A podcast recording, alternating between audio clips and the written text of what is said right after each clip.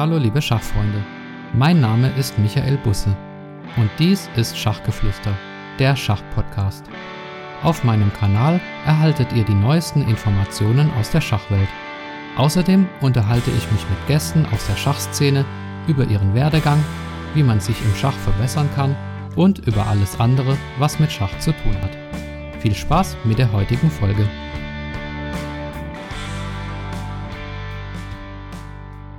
Hallo liebe Schachfreunde, herzlich willkommen zur 43. Episode von Schachgeflüster, der Schachpodcast. Ja, heute möchte ich mal wieder eine Solo-Folge machen. Ich weiß zwar, dass die nicht ganz so beliebt sind, zumindest was die Zugriffszahlen angeht, aber es liegt mir trotzdem am Herzen, das ab und zu mal zu machen und euch eben auch was mitzugeben, was man nicht in ein Interview packen kann. Und ja, für mich ist es auch viel einfacher in der Audionachbearbeitung. Und ja, deswegen schiebe ich das einfach mal so als, als Zwischenfolge eben auch ein. Heute soll es um Internetseiten gehen, die sich mit dem Thema Schach beschäftigen. Ja, der Titel der Episode ist natürlich etwas reißerisch, zehn Schachseiten, von denen ich äh, ihr noch nie gehört habt. Klar habt ihr sicher schon von der einen oder anderen gehört, aber es würde mich wundern, wenn es ähm, einen von euch gäbe, der schon von allen zehn gehört hat. Also schreibt mir das gerne mal bei YouTube in die Kommentare rein oder bei Apple Podcasts oder wo auch immer ihr euch bewegt in der Schachgeflüster Podcast Facebook-Gruppe zum Beispiel. Es würde mich interessieren, wie viele Seiten es bei euch sind, die ihr vielleicht noch gar nicht gehört habt. Ja, die Seiten, die ich nicht aufführen will, das sind die typischen Seiten, die eh schon überall bekannt sind. Ähm, ja, das sind zum Beispiel chess.com, Chess24, Leadchess, Chessbase. Das sind so die größten Seiten zum Schachspielen, aber auch zum Lernen, Taktiktrainer, Videos und so weiter. Also ja riesige Funktionalitäten und äh, nicht umsonst auch die beliebtesten. Aber die kennt ihr vermutlich alle. Falls ihr die noch nicht kennt, also diese vier, die muss man kennen, bevor man diejenigen ausprobiert, äh, von denen ich euch gleich erzählen werde. Ja, dann gibt's natürlich auch noch YouTube, logisch, da gibt's ganz viele Kanäle. Da habe ich auch einen eigenen Podcast mal dazu gemacht oder eine eigene Episode, wobei das inzwischen auch schon ein bisschen veraltet sein dürfte. Aber ja, also YouTube ist auf jeden Fall auch ein heißer Tipp. Und dann gibt's natürlich noch die Schacharena. Da habe ich schon eine Episode dazu gemacht. Also hört da gerne mal rein, was die Schacharena anbietet. Und nicht zu vergessen auch Chessemy und Chesssense. Dazu hatte ich ja auch schon die Gäste, die die Seiten gestaltet haben. Also wenn ihr strukturiert mit Methode ähm, qualitätsgesicherte Videos sehen wollt, um euch im Schach zu verbessern, dann sind Chessemy und Chesssense äh, sicherlich gute Seiten. Dann würde ich sagen, geht's mal los. Keine Top 10, also keine Reihenfolge, sondern einfach gewillkürt gelistet.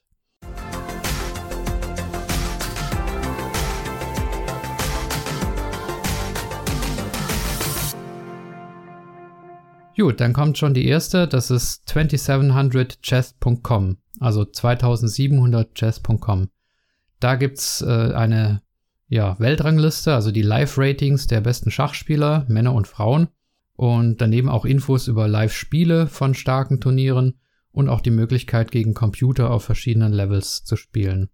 Ja, auf fast jeder äh, Vereinsseite von einem Schachverein ist es so, dass die da, dass da so ein aktueller Feed äh, eingebunden ist, also ein Feed mit den Top 10 der Welt. Und dieser Feed, der kommt regelmäßig von 2700chess.com. Ja, die Ratings, die es da gibt, äh, sind aufgeteilt in klassisch, Schnellschach und Blitz. Und äh, ja, das gibt's, also die sind aktueller als an, an anderer Stelle. Ich glaube, es gibt nur die Top 100 der Welt. Es gibt dann noch so ein Login mit weiteren Features und auch eine Premium-Mitgliedschaft.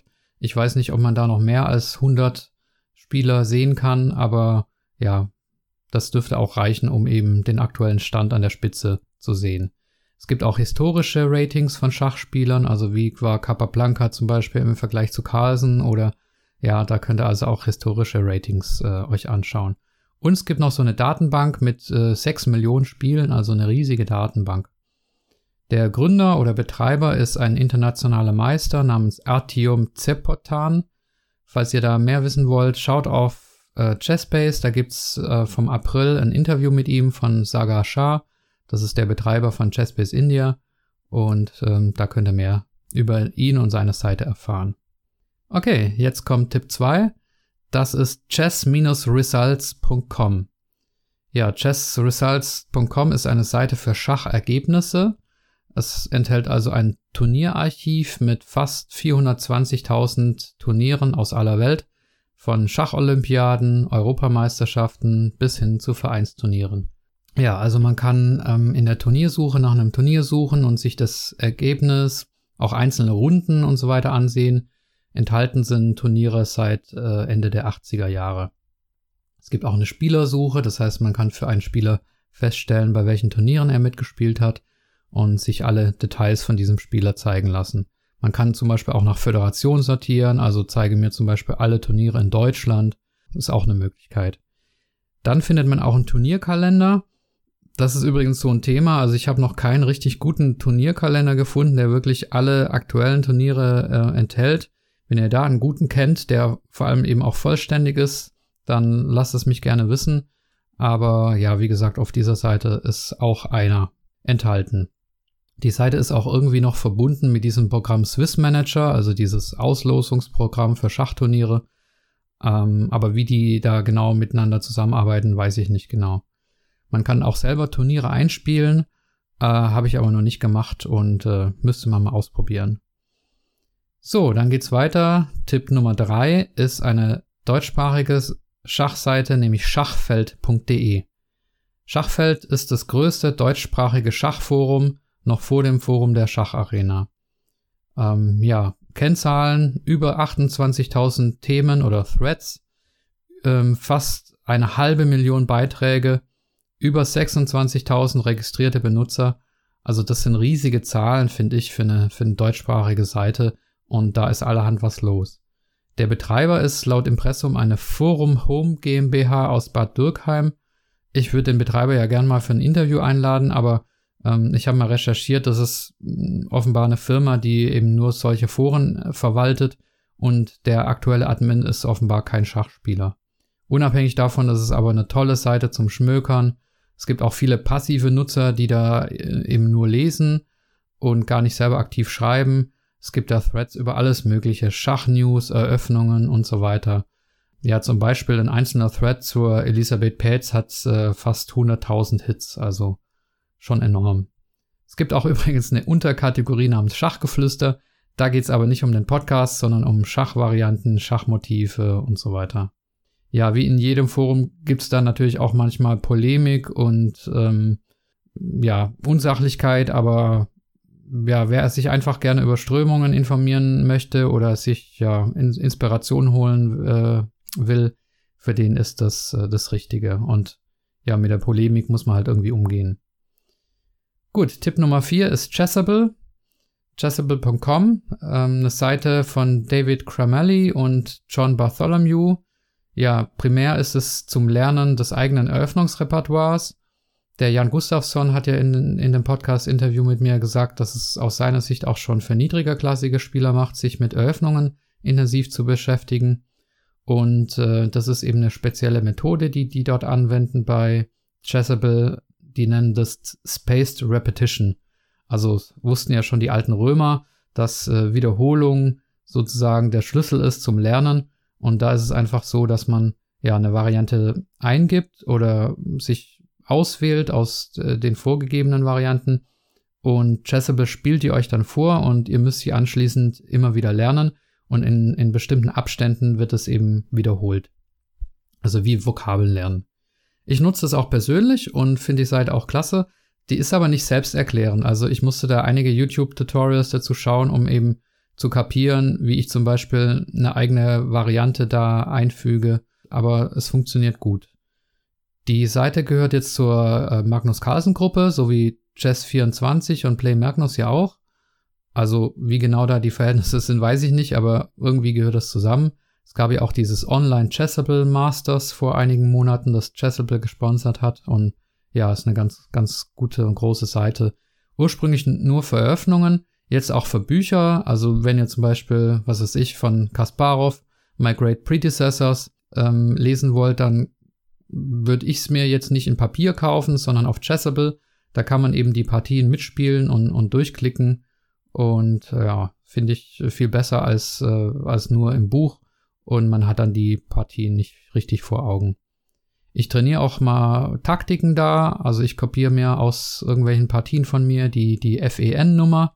FEN ist der Code für die aktuelle Stellung und kann mich dann diese Taktik quasi abfragen lassen.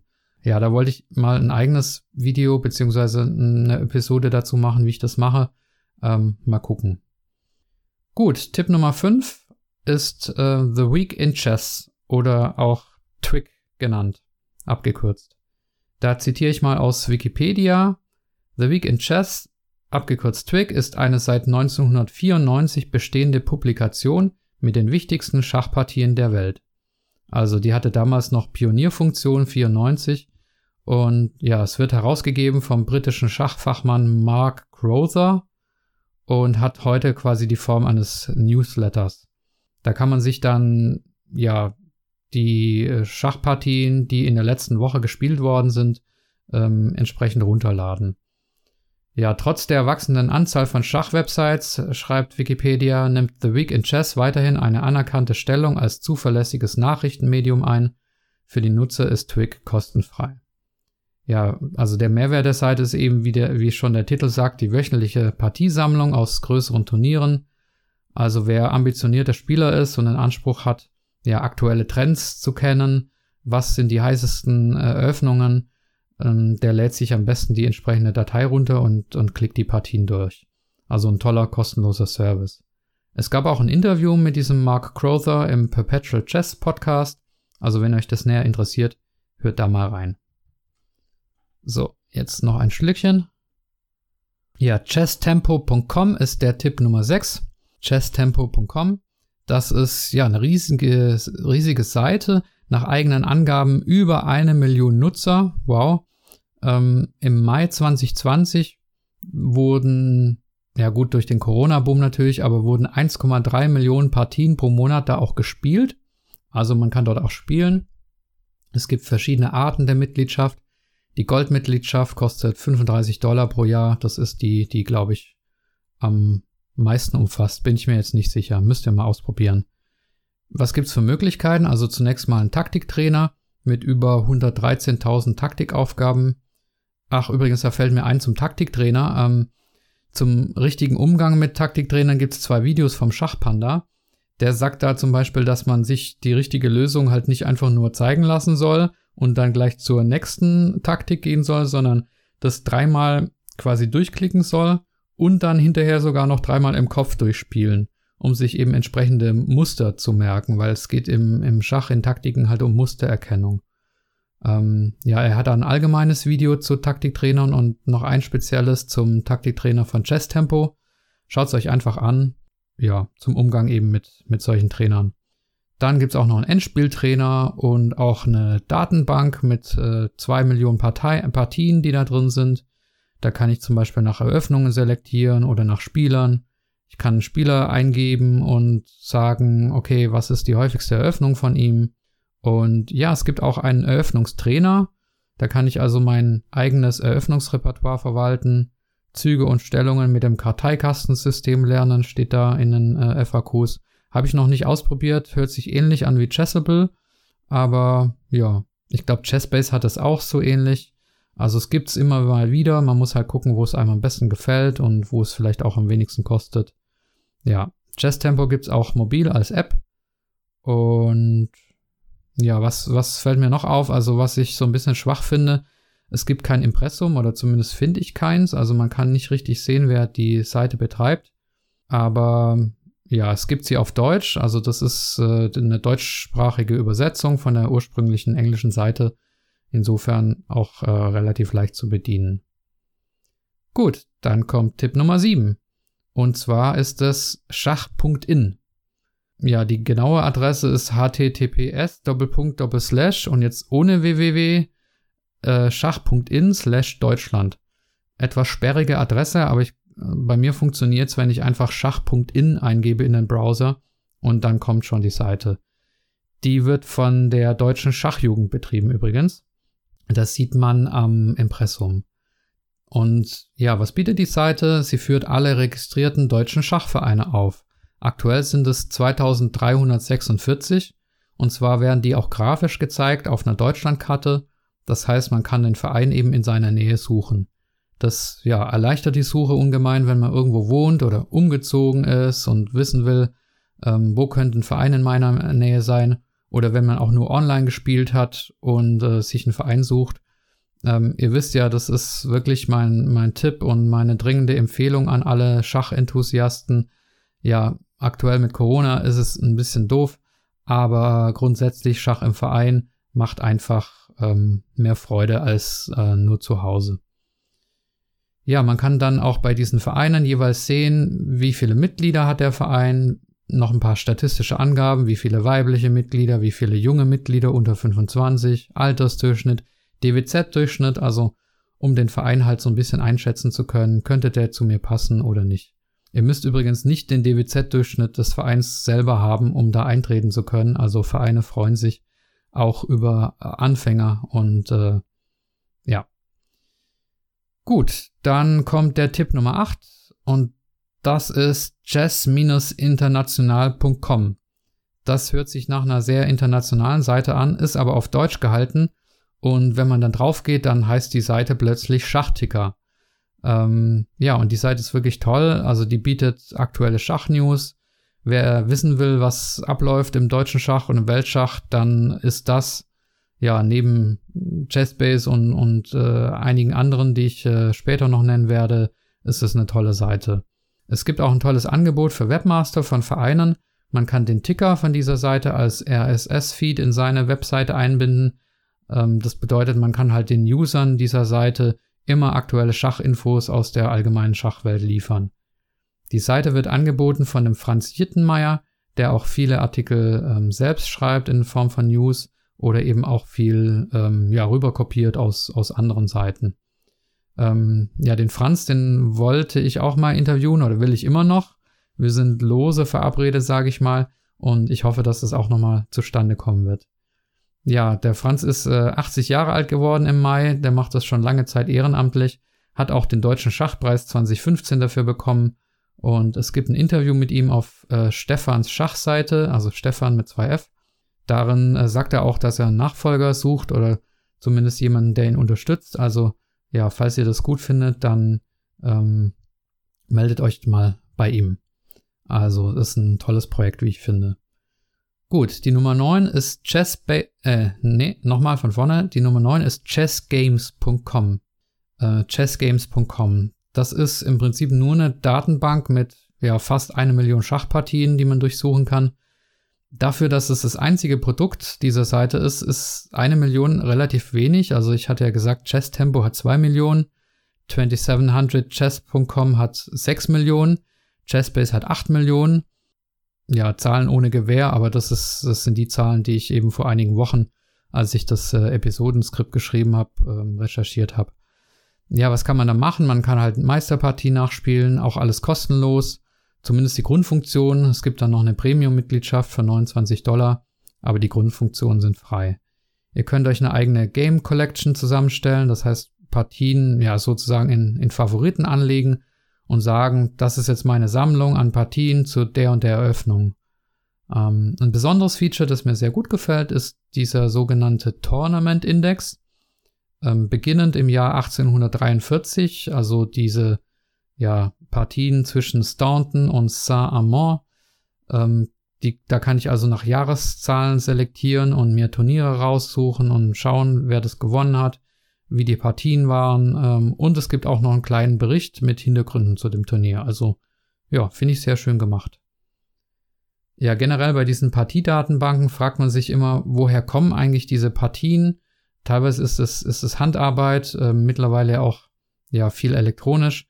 Und äh, es gibt aber da zum Beispiel einen Schweizer namens Lars Balzer, der auch eine eigene Homepage hat, auf der Orte aufgeführt sind, an denen solche Partiesammlungen äh, runtergeladen werden können. Also der Lars Balzer, der hat sich da auch verdient gemacht um diese Partiedatenbanken.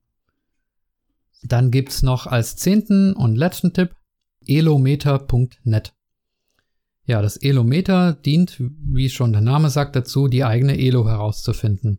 Wenn man jetzt also zum Beispiel in keinem Verein ist und äh, seine eigene Stärke wissen will oder wissen will, ja, ist meine DWZ, entspricht das ungefähr der Elo, ähm, dann ja, kann ich versuchen, da äh, drauf zu gehen auf die Seite und ja, muss dann eben 76 Schachaufgaben lösen, 76 Schachrätsel, Schachtaktiken und am Ende bekommt man die Elo-Zahl angezeigt. Das Ganze ist auf Englisch, ist aber ein Projekt von zwei Deutschen von der Uni Düsseldorf. An sich eine sehr, sehr schöne Sache. Hm, was mir nicht so gefällt, ist die Brettdarstellung. Also die schwarzen Felder sind da nur schraffiert angezeigt. Das ist optisch ja etwas verwirrend. Und man bekommt auch nicht angezeigt, ob man die Aufgabe richtig durchgeführt hat oder nicht, sondern man wird direkt zur nächsten weitergeleitet. Also da muss man schon ähm, hardcore drauf sein, um diese 76 Schachaufgaben zu lösen, ohne Feedback zwischendrin. Aber ja, trotzdem vermutlich die re realistischste Elo-Einschätzung, äh, die es gibt und ja, einfach sehr interessant, äh, so ein, so ein Elo-Meter, finde ich. Elo, wie gesagt, nicht zu verwechseln mit DWZ. Wenn ihr da wissen wollt, was sind genau die Unterschiede, wie kommen die Zahlen zustande und so weiter, dann verweise ich auf ein Video von Ledator auf YouTube, wo er das genau erklärt.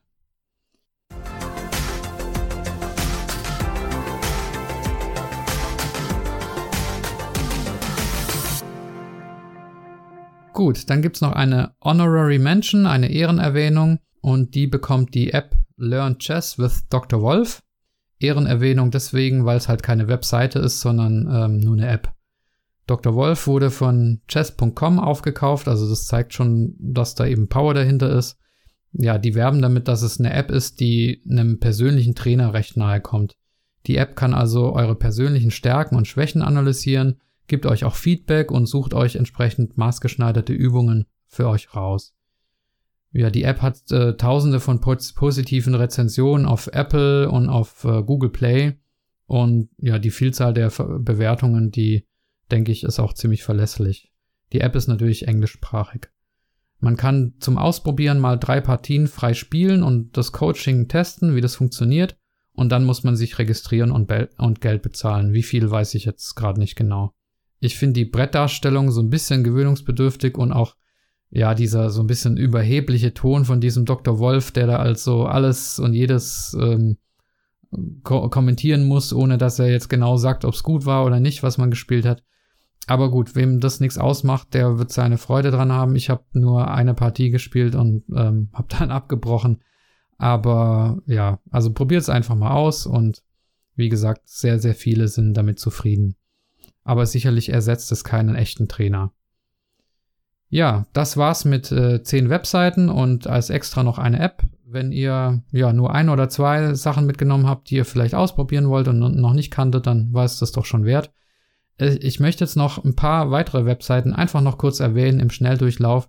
Ja, weil ich sie gut finde und weil es schade war, dass ich die nicht in die Top 10 aufnehmen konnte. Und die haben es einfach auch verdient, erwähnt zu werden.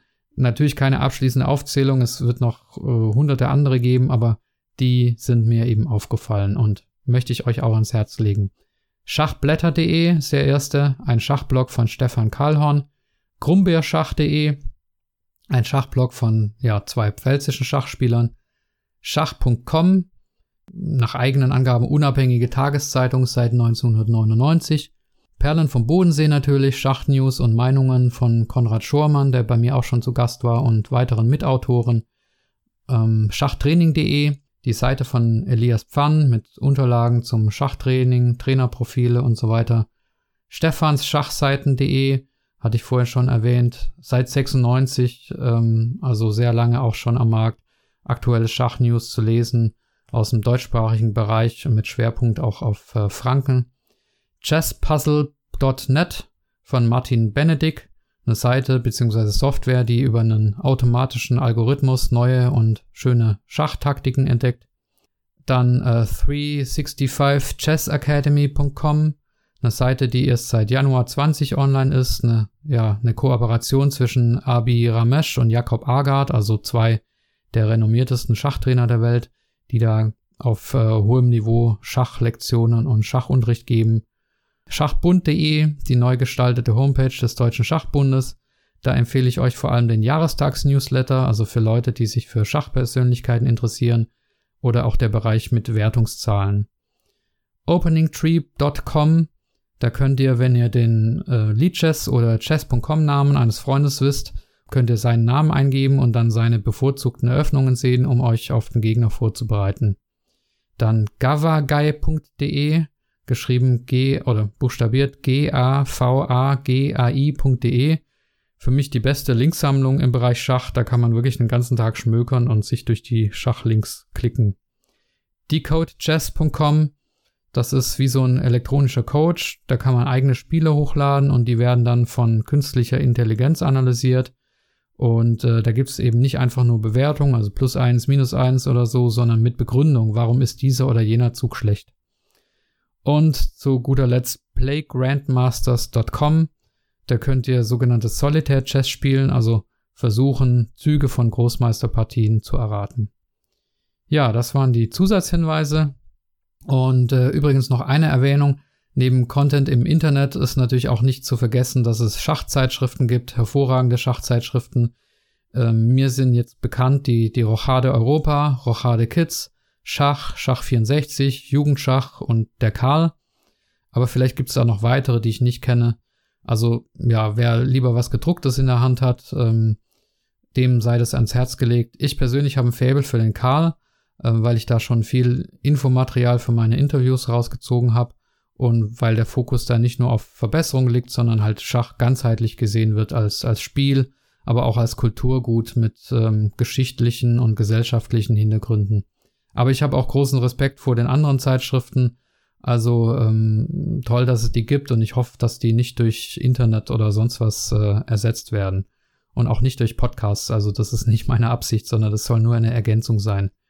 Ähm, die Rochade Kids zum Beispiel bringt gerade einen Schachkalender 2021 raus.